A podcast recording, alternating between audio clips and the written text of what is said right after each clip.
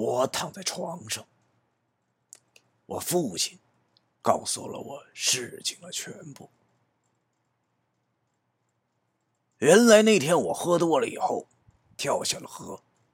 好在杨旭和老贾及时跑到后，把我捞了上来。我昏迷了整整一天。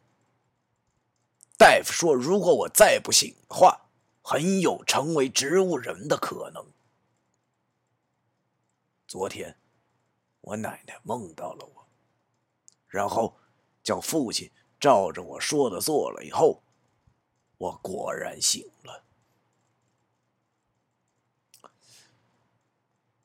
这真像个梦啊！我想着，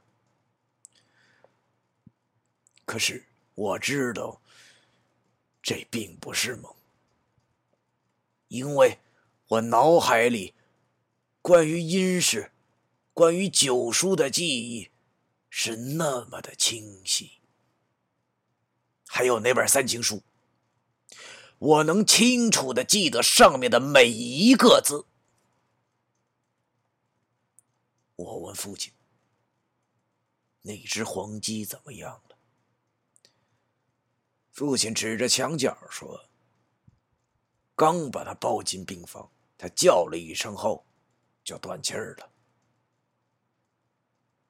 我一看，这只救了我命的黄鸡安静的躺在了那里。我对这只鸡真的是满心的感激。这份感激之情，使我直到以后都不再吃鸡肉了。我对父亲说：“这只鸡救了我一命，你把它好好的埋了吧。”躺在医院观察了两个星期后，我出院回到了家里。我奶奶给我做了一顿丰盛的饭菜。吃着这饭，我心中暗暗的发誓：以后一定要珍惜眼前的一切。吃完饭后，帮奶奶把碗筷收拾了，奶奶直夸我懂事。就在那晚，我做梦又梦到了那个老太太，只不过。她已经换了身装扮，穿的有点像庙里的土地奶奶。她对我说：“冤仇已报，是我命不该绝，以后不会再来祸害我了。”现在他已经成为了我家的保家仙儿。我醒了以后，觉着心情大好，特地跑到了神龛上上了炷香。这事儿。也就这么过去了。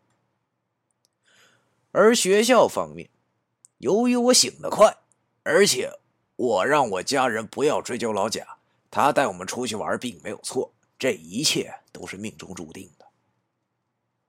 所以学校方面根本不知道这事儿。老贾和老张十分感谢我，请我喝了一顿酒。喝高了的我们又左摇右晃的去上下午课了。画室里的妞和阴阳人都来问寒问暖，这着实让哥们我一阵感动啊！现在我挺信命，哎，这是真的。所有的一切，我现在都格外的珍惜，因为自从在阴室里看到那些灵魂后，我决定。我要比他们幸运的很多。还是那句话，生活是这么的美好，空气是这么的清新。我在班里上文化课时看到了关羽，他那销魂的身段还是让我如此的神往。在回魂路上没有看到他的裸体，那真是一大遗憾呐。哥们儿，我决定向他告白，因为我已经发过誓了，不能再错过任何事儿了。可是，也许还是命中注定。放学后，我对他告白时，还没等他答应，她的男朋友就先冲了过来，拉着我说想和我到厕所去唠唠。唠了我一脑袋包后，我才发现，原来这个生活也不是那么善尽善美呀。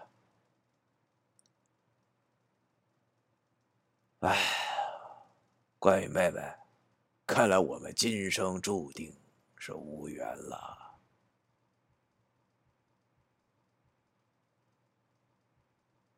第十一章完。